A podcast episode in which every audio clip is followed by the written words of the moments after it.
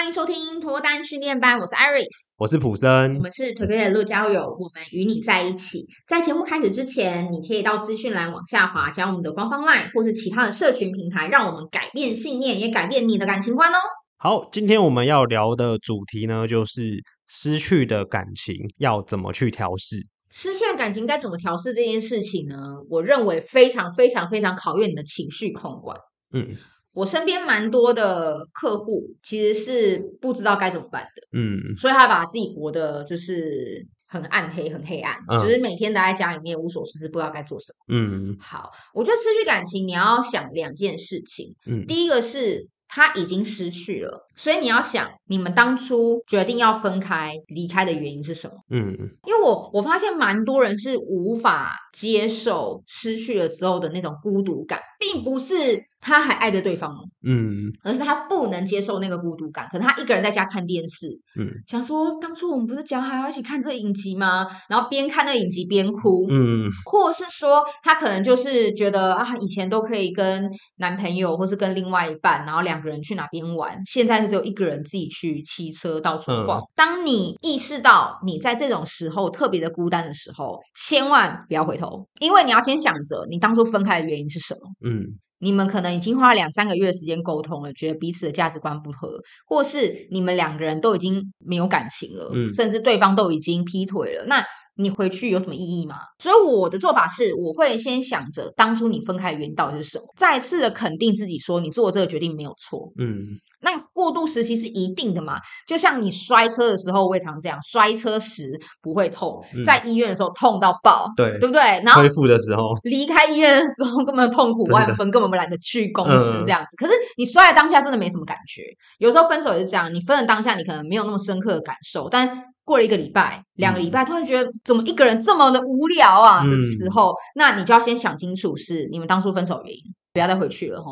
那第二个是已经分开了，你要去想着，如果下一段感情我遇到一样的状况，那我们的解决办法是什么？你会不会跟之前的感情中的你已经不一样了？如果今天这个东西是可改变的，好像不说，假设你跟你的前一任是因为金钱观不同啊，嗯、或者说两个人到最后有一些共识没办法达成分开，那我觉得 OK 没问题。嗯，因为认知到下一个他可能金钱观或是价值观会不一样。嗯，但如果你今天的上一位是他就是劈腿了，嗯，或是你们两个人遇到感情问题了，像我这边有蛮多男客人，他是有被女生抱怨说。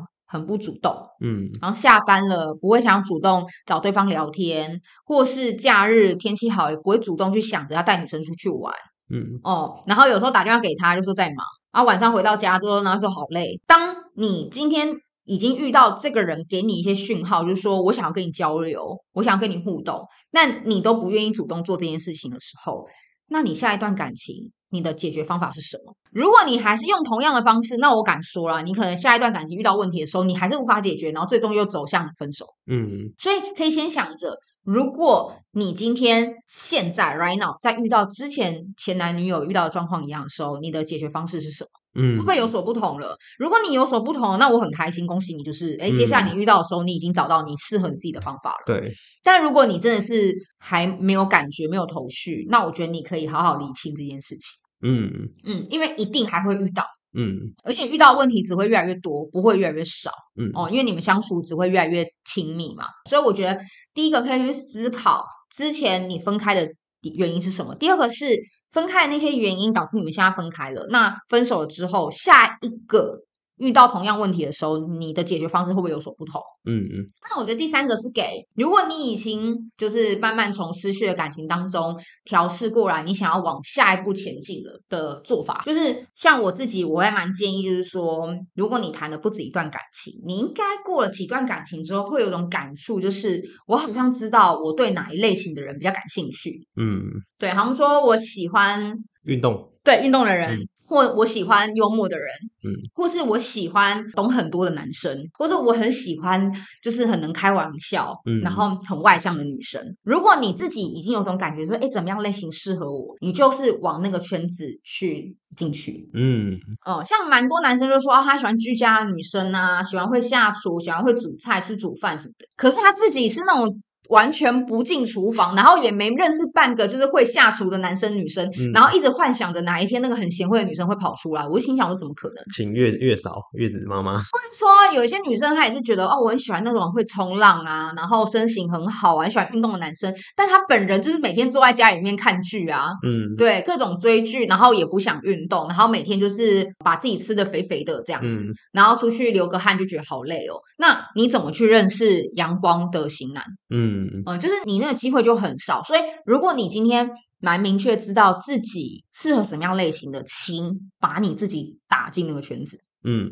嗯，如果你喜欢幽默的男生，哎，你是个幽默的人吗？如果你不是，请你开始慢慢让自己变幽默，因为如果你连这个特质都没有，那你怎么去认识这样的人？嗯，那像我身边有些朋友是很喜欢很会打扮的男生，嗯，对啊，那你要稍微会打扮自己吧，穿搭，嗯，你在 IG 上面的照片，至少让人家一看到会觉得，哎，你今天打扮的很有感觉，很想问你的单品在哪里买的。嗯，如果你连这一点点都没有，然后你会很希望男生打扮得很潮流，然后让他全身上下可能都是精品，然后跟你走在一起的时候，两个人感觉像是那种设计人士之类，设计人士，嗯，这样讲吗？设计人啊，设计人，对，那我觉得。可能对你来说，这个梦想是很遥远的。嗯，现在趁你还单身，你可以这么做。那我觉得这么做对你来讲，脱单机会是更高的。嗯嗯嗯。阿普森，你觉得呢？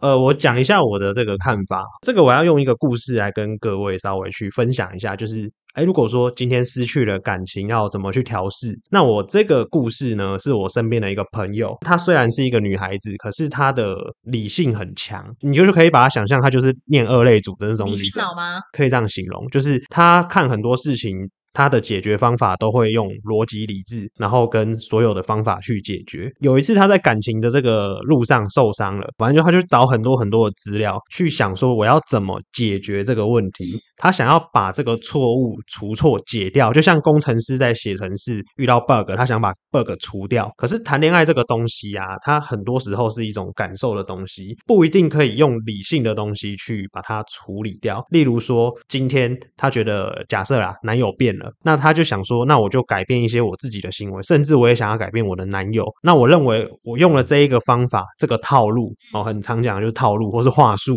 我可以透过这些方法去改变两两性的关系。这时候很容易会撞墙，因为有时候这个感情失去了，它是感，它是失去感觉。它不是失去说你今天讲的这一些技巧或方法，就例如说刚讲的嘛，话术。假设我今天用话术追到另外一半，反过头来，时间一久，那个另一半他可能会跑掉，因为他会发现这不是真真实的你，他对你没有感觉，因为当初你是用这个套路去解决的。对，好，所以这个女生她那时候在解决这件事情的时候，她就是用这个方法，她认为说，诶，奇怪，为什么以前我在算数学，我在生活很多面向，我用一个。方法用一套理智逻辑的方法，它是可以解决的。可是为什么偏偏放在人际关系上面，尤其是男女朋友之间无法解决？因为他以前的这个解决的重点，他都摆在外面。我想改变什么？我想改变外面的人事物。可是如果说今天呢、啊，外面的人事物我很用力的去解决，发现解决不了的时候啊，那完蛋了。他后来发现那个理智能用的方法全用了，可是他内心的那个挫败感。在感情上的挫败感、孤独感、空虚、不开心的感觉，全部都还在。他以为可以解决，但他的感受真的就是没办法，是负面的感觉。这时候他才开始意识到一件事情：很多时候我们想要用这些我们认为的答案去解决的方法去解决的时候，问题还在，因为他的感受还是不开心啊。所以这时候。他用了一个方法，我觉得是大家可以去尝试看看的。他开始在做一件事情，他去探索他自己。之前都一直提到一件事情，就是要不断的去探索跟体验，因为他不开心嘛，所以他这时候他做了一件事情，就是他去尝试很多的不一样的兴趣，他去试着阅读，他去爬山，他去潜水，然后他去做很多很多很多不一样的事情。后来他发现，他做这些事情的时候，他透过做这些事情。他慢慢的认识到他自己，然后也找回了对自己的自信。还有那个感觉很宝贵的感受，他认为说，今天我就算失去了这个感情，但我并不是失去我自己，我还是很有自信的，因为我现在享受在我喜欢做的事情上面。所以他最后是靠着这个像是潜水啊，他很喜欢潜水，但他以前不知道他喜欢，是因为他去尝试了，因为这段感情让他不开心了，所以他去用潜水这件事情找回了他自己。他认为做这件事情让他开心快乐。他就有能力去面对这个失去的感情，他就不会觉得很孤单啦。